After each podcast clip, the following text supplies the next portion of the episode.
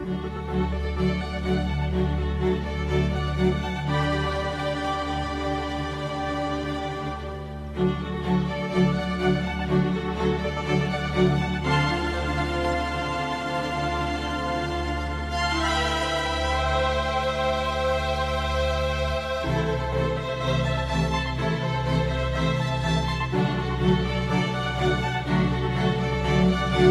Il y a des matchs qui restent à jamais dans la mémoire collective des amoureux du football.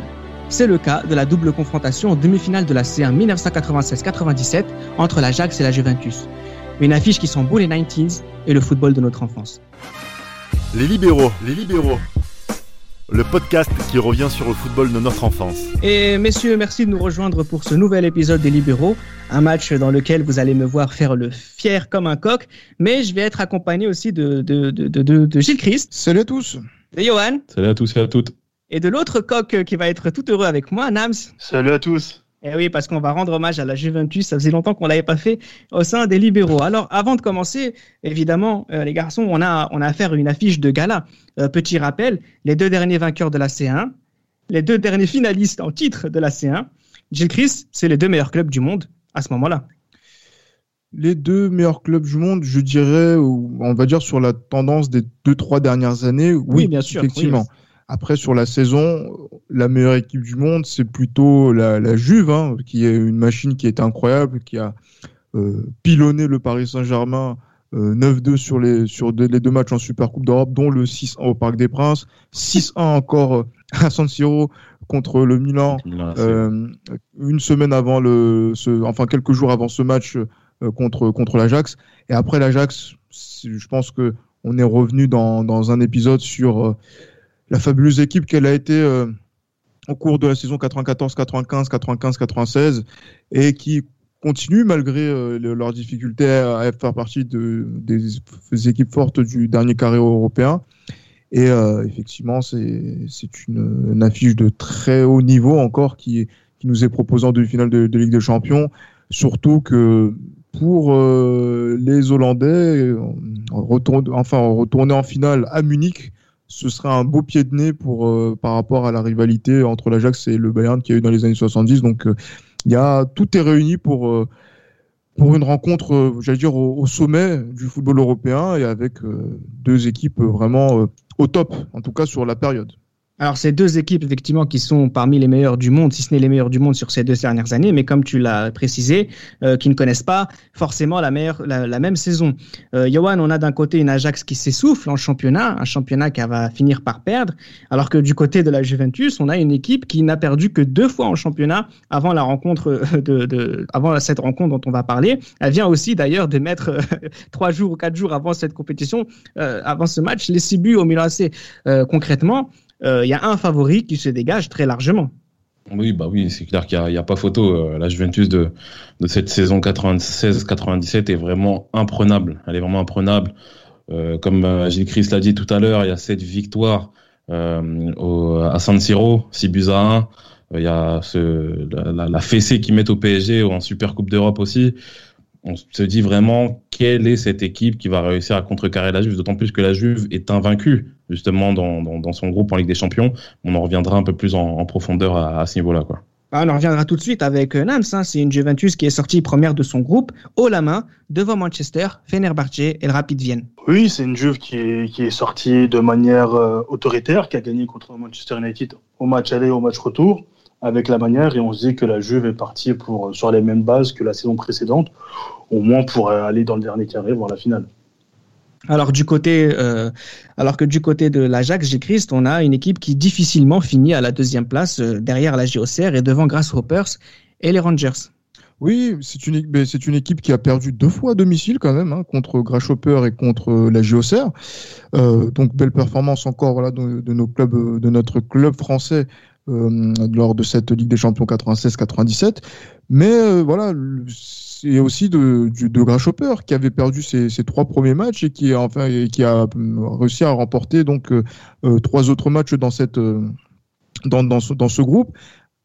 L'Ajax passe avec 12 points, n'est pas au meilleur de sa forme en championnat, voilà, et voilà, vivote entre la, la troisième et la quatrième place. Mais voilà, compte sur la Coupe d'Europe pour justement être sur le devant de la scène. Mais bon, ça, s'est passé vraiment difficilement contre le, champion d'Espagne en titre, l'Atlético. Euh, qui, euh, on va dire, au terme d'un match où justement ils ont encore eu des difficultés à domicile, ils ont su euh, faire la différence à l'extérieur à, Madrid pour se qualifier. Alors l'Ajax, Johan, qui se débarrasse de l'Atlético de Madrid, de son côté, la Juve sort facilement ou presque de Rosenborg. Non, pas presque. La Juve sort facilement Rosenborg. Je pense que la Juve est toujours maintient son statut de favori en fait. Il le remplit à merveille. Euh, alors c'est euh, la Juve c'est jamais vraiment d'énormes victoires contrairement à, à ce qu'on peut penser à cette période-là. Mais la Juve c'est des victoires qui sont autoritaires comme l'a dit euh, tout à l'heure Nams. C'est des victoires autoritaires notamment au Stadio delle Alpi où elle est imprenable. Euh, alors justement le match aller ne se joue pas euh, du côté de Turin mais aux Pays-Bas. Euh, L'Ajax prépare euh, une, une, composition que l'on connaît par cœur maintenant, hein, c'est celle du 3-4-3 modulable à souhait. Euh, rapidement, on a Van der Sar au, goal, Melchiot, Blint et Debourg en charnière centrale, Vichige en, en 6, même si à l'époque ça s'appelle le numéro 4 du côté de l'Ajax, Scholton et Moussampa sur ses côtés, Babangida, Overmars sur les côtés de Litmanen, derrière l'autre jumeau de Bourg. On a une équipe euh, de l'Ajax. Euh, est-ce que tu penses qu'on ne la connaît pas déjà trop bien, cette équipe, finalement? Euh, Oui et non, car il y a des joueurs qui sont, sont allés, il y a eu des nouvelles recrues, et c'est une équipe qui est capable de quand même qui, est capable de varier son jeu, qui est quand même capable de varier son jeu malgré le, euh, le 3-4-3. C'est une équipe qui joue toujours en mouvement. Et Luis Central privilégie toujours ce jeu en mouvement, ce jeu avec et sans ballon. Donc quand même, c'est quand même une équipe pas si prévisible que cela, je trouve. C'est bien que tu le précises puisque la Juventus, Gilles se prépare à bloquer euh, toutes les lignes de passe euh, de l'Ajax et mettre euh, un joueur dans toutes les zones pour être susceptible d'être prise par les joueurs de l'Ajax qui aiment tant les mouvements.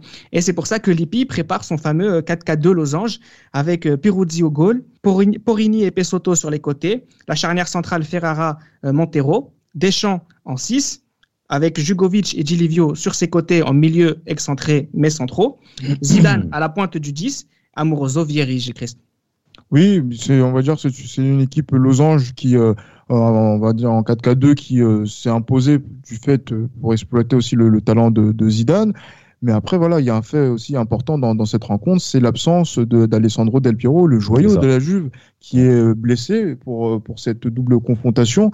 Mais voilà, donc cette équipe de la, de la Juve qui se présente en, aux Pays-Bas avec cette idée de dire, franchement, il y a Babangida, il y a Overmars, il y a beaucoup de vitesse qui, vont, passer par les ailes. Il faut bloquer ces ailes justement en, déjà en mettant euh, Deschamps d'un côté, Jugovic côté plutôt côté gauche, et encore Deschamps, Dilivio et Porini avec les défenseurs centraux bien sûr pour pouvoir euh, quadriller une zone où euh, ils, Overmars et, Babangida n'auront pas cette, cette, expression de jeu qui va, qui doit, qui fait, on va dire, la, la différence pour pour l'Ajax, euh, notamment dans cette saison 96-97, où je pense que cet Ajax est plus euh, est moins axial en fait dans ses approches de, de jeu.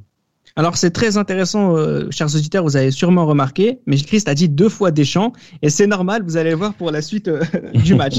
Incroyable. Oui, alors Johan, le début de match, euh, euh la une Juventus est très dangereuse, euh, notamment dans les transitions offensives, mais c'est notamment avec la première action, je ne sais pas si tu l'as en tête, c'est celle où justement Deschamps récupère un ballon perdu euh, de tête, je, je, pense que c'est de Litmanen, qui la donne directement à Zidane, qui lui aussi lance directement en profondeur Vieri, qui bute sur Van der Sar, mais mais alors là, on est en phase de transition. Mais le but du 1-0 qui vient juste après à la 14e minute, si tu veux bien le rappeler à nos chers auditeurs, ça vient à la suite d'une grosse possession. C'est ça, c'est ça, c'est une totale maîtrise justement du ballon de la part de, la part de la Juventus. Mais euh, comme j'ai dit sur ce match-là, la Juventus dégage une puissance et une sérénité qui est vraiment affligeante. Et c'est suite à une grosse possession de balle justement que euh, Nicolas Amoroso euh, ouvre le score. c'est vraiment une grosse phase de possession. Hein. Quasiment tout le monde touche le ballon et Nicolas Amoroso qui vient conclure, qui vient conclure l'affaire, quoi. Qui vient conclure l'affaire à la 14e minute. Donc voilà, on est Amsterdam. notamment lors du, dans le stade qui, vient à peine d'être d'être inauguré. Euh, On se dit quand même 14e minute, c'est vraiment un coup dur pour l'Ajax Amsterdam, bien que la Juve est favorite. Mais encaisser un but à domicile de la 14e minute après une si grosse maîtrise, ça laisse pas présager quelque chose de bon pour l'Ajax Amsterdam, d'autant plus que juste que une dizaine de minutes après, il y a déjà un premier remplacement pour l'Ajax. Oui, mais quel remplacement, Gilles Christ Et pourquoi tu penses qu'il a eu lieu?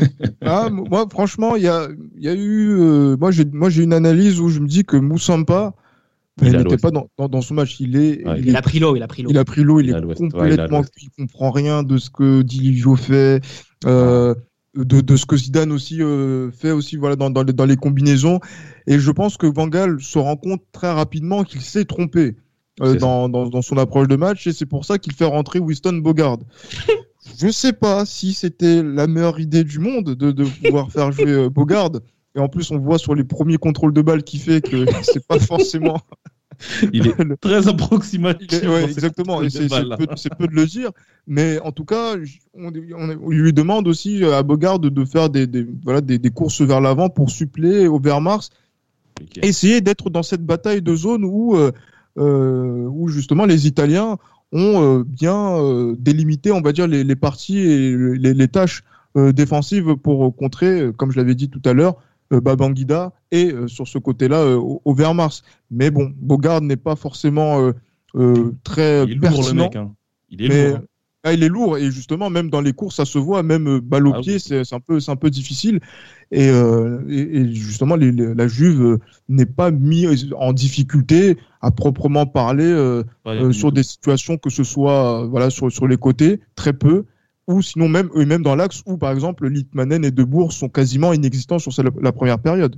Alors justement, c'est important de le rappeler. Tu parlais de, la manière dont la Juve a bloqué les joueurs de côté du côté Ajax, avec notamment le gros travail de Jugovic et Livio. J'aimerais aussi que, que l'on précise que Amoroso et Vieri, de leur côté aussi, ont fait beaucoup de mal aux défenseurs excentrés de l'Ajax. Mais je veux aussi que euh, Nams nous parle du travail de Zidane, du travail défensif de Zidane, entre ses allers-retours, entre euh, le playmaker, de la, euh, le joueur central de la défense de l'Ajax et le playmaker, le numéro 6, le 4 hein, chez, chez, les gens de l'Ajax, où cette verticalité constante de Zidane qui empêche les deux playmakers de l'Ajax de bien jouer.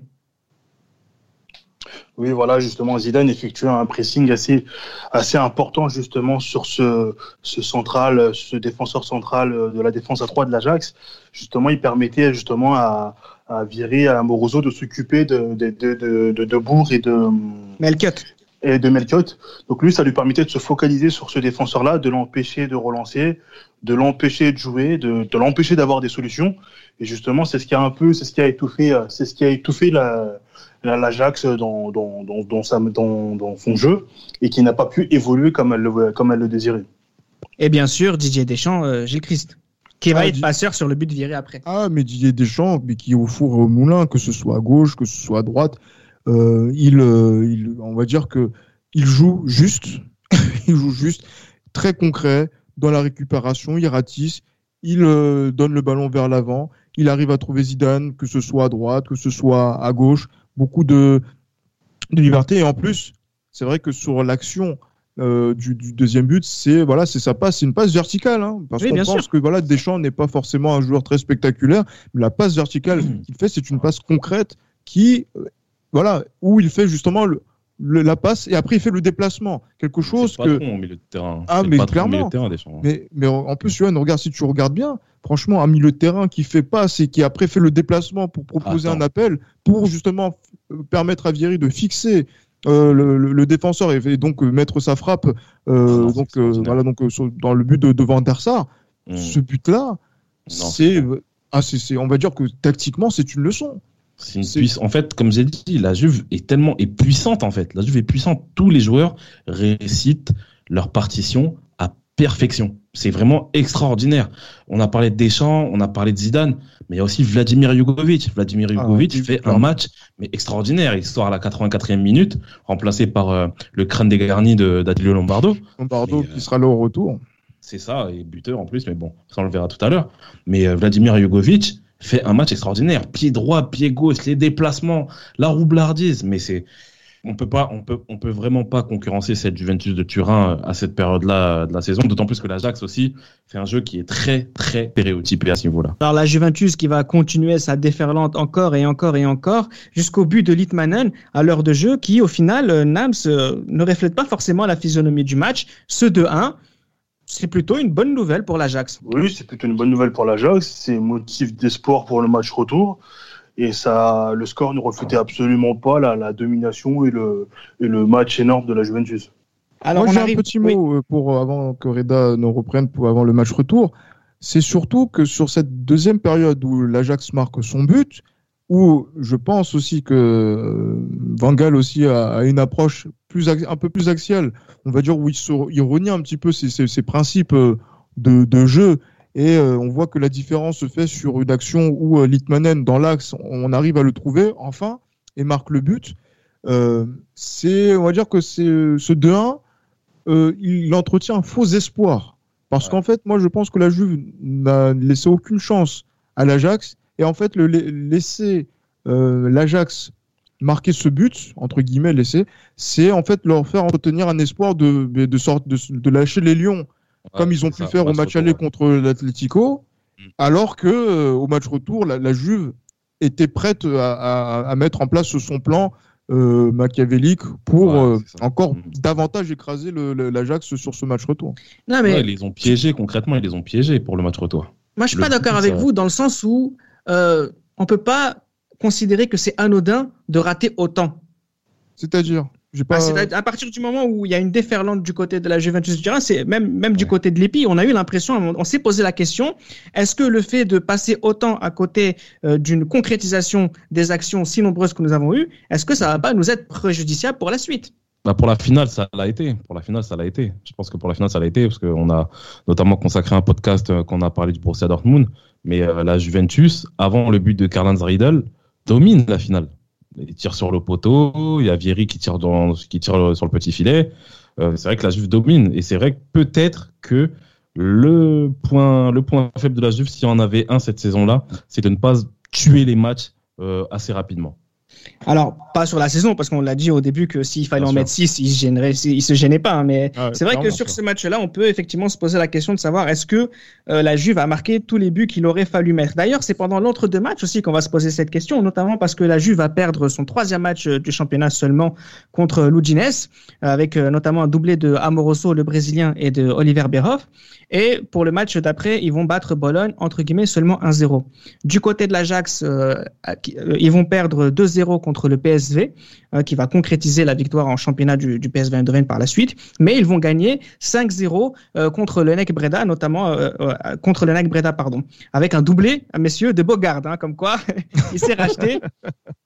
et c'est pour ça aussi que c'est pour ça que je vais vous lancer en fait sur ce match retour avec cette idée de ne pas avoir marqué autant qu'il aurait fallu, avec cette défaite contre l'Odinez, avec ce doublé de Winston Bogart, est-ce que finalement, euh, Johan, l'Ajax a le droit de croire?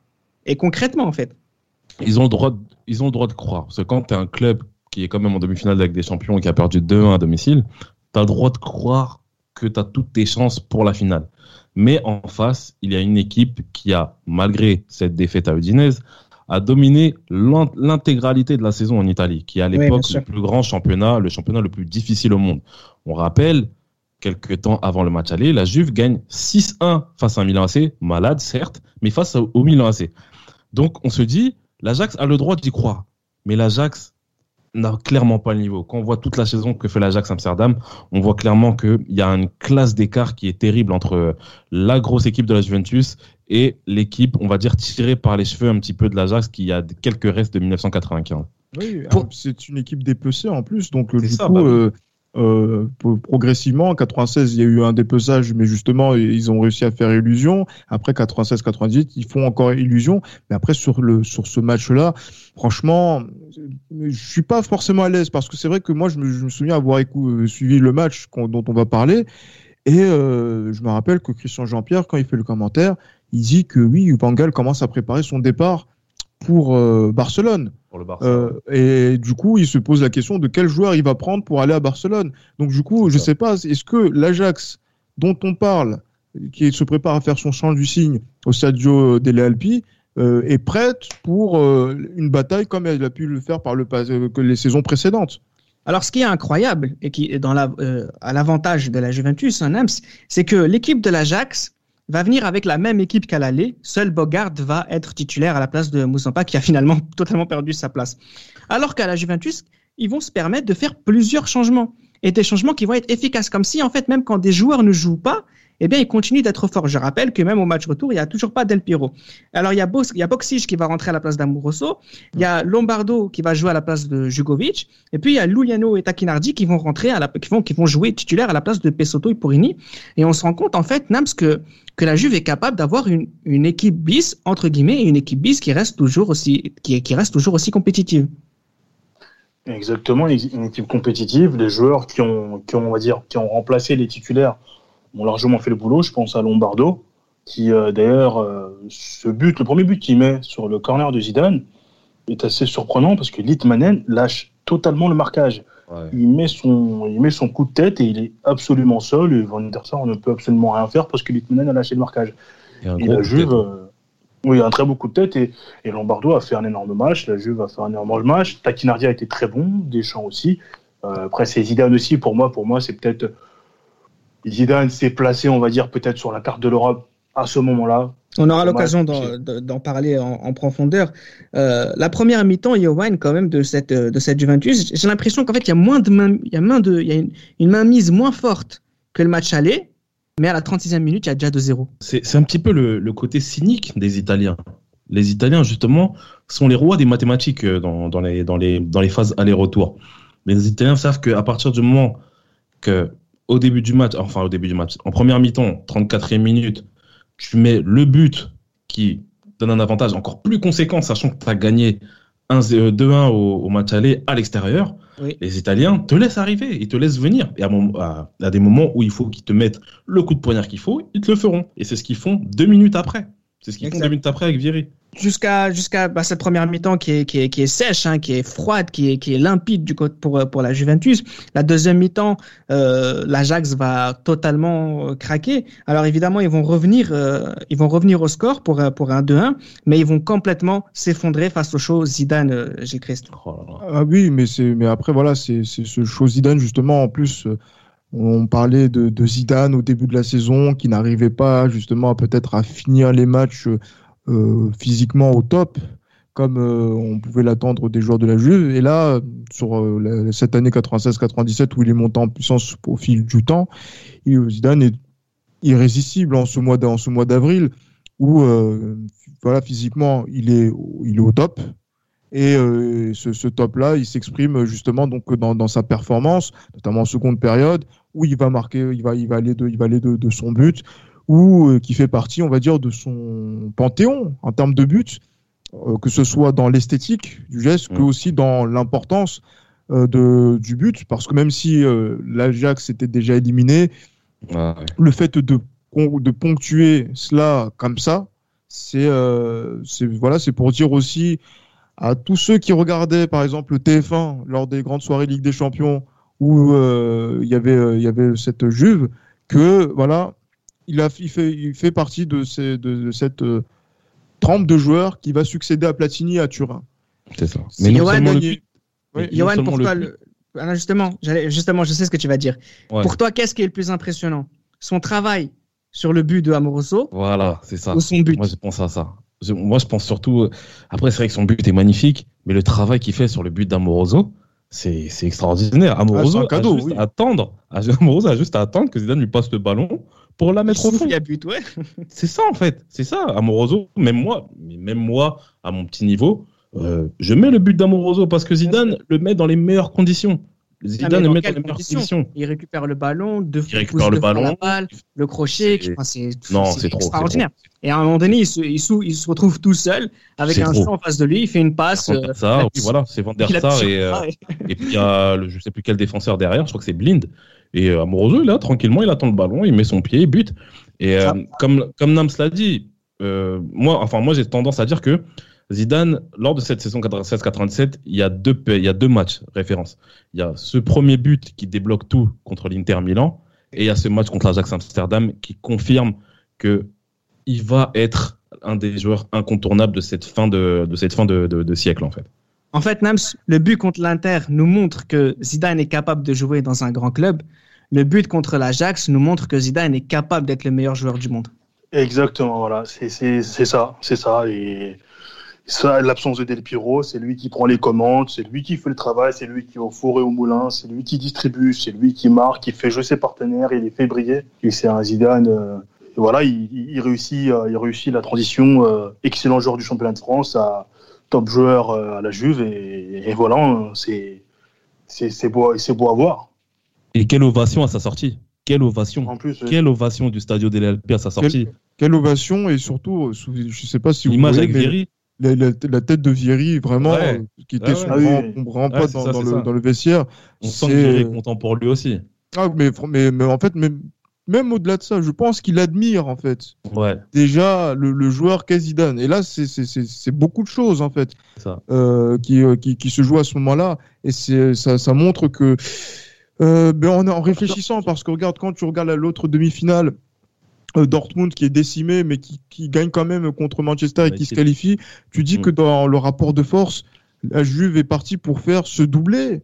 Donc on, on, attend, qu'on attend euh, depuis que le, le Milan, de, le grand Milan de Saki euh, était en place, mais on se dit que voilà, c'est la Juve qui va qui va le faire avec Lippi et qui va se présenter comme l'équipe des années 90.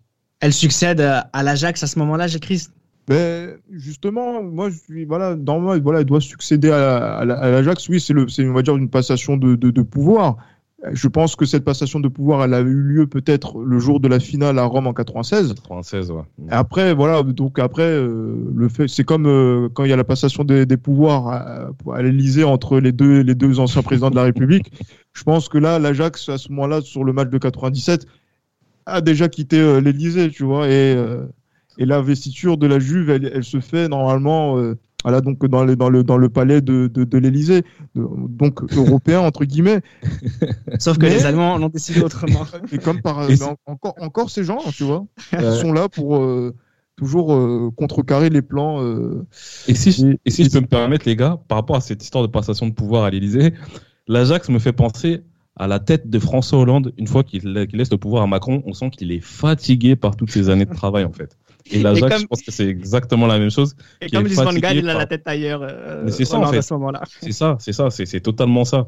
C'est voilà, on sent que voilà. Mais après, c'est vrai que Gilles a, parlé de la finale avec des champions 96. On sent qu'il y a cette passation. De... Moi, je pense aussi à titre personnel qu'il y a cette passation de pouvoir à ce moment-là. Mais 97, c'est là où la Juve enterre définitivement l'Ajax Amsterdam de la scène européenne, je pense. Et ce qui est intéressant, Nam, si on va s'arrêter comme ça, c'est que toi, en tant que fan de la Juventus, c'est intéressant aussi de, de faire comprendre aux, gens que, effectivement, la Juventus est la championne des calculs d'épicier, mais elle est aussi capable, quand il le faut, quand le jeu le demande, de bien jouer et de gagner en y jouant très bien. Exactement, c'est tout à fait ça. La Juve est capable de bien jouer quand elle le veut, même si pas, même si cela n'est pas dans son ADN quand il faut bien jouer, la Juve sait le faire et quand il faut gagner sur des larges scores aussi, elle savait le faire. Elle savait le faire avec l'équipe A, avec une équipe remaniée. Et ça, c'était très impressionnant. Parce que quand on voit qu'une équipe. La Juve a quand même fait presque quatre finales de suite. Hein, euh, peut-être c'était euh, tout près de faire la finale en 99. Même si la Juve en gagne qu'une seule euh, lors de cette période-là, ça vous place quand même cette régularité, cette, cette détermination, cette puissance, comme dirait Johan. Cette fameuse tendance de perdre les finales euh, ne s'est jamais démentie euh, par les, avec les années. Hein. Qu'est-ce qu'ils veulent, la... Qu'est-ce qu'ils veulent les gens de à Amsterdam C'est vrai, Amsterdam, Cardiff, euh, bon, oh là là, euh, Berlin. Euh, disons, c'est pas un podcast sur une finale de Ligue des Champions, c'est un podcast sur la plus belle prestation en demi-finale d'une équipe en Ligue des Champions. Merci les libéraux. C'était Les Libéraux, un podcast produit par Sport Content.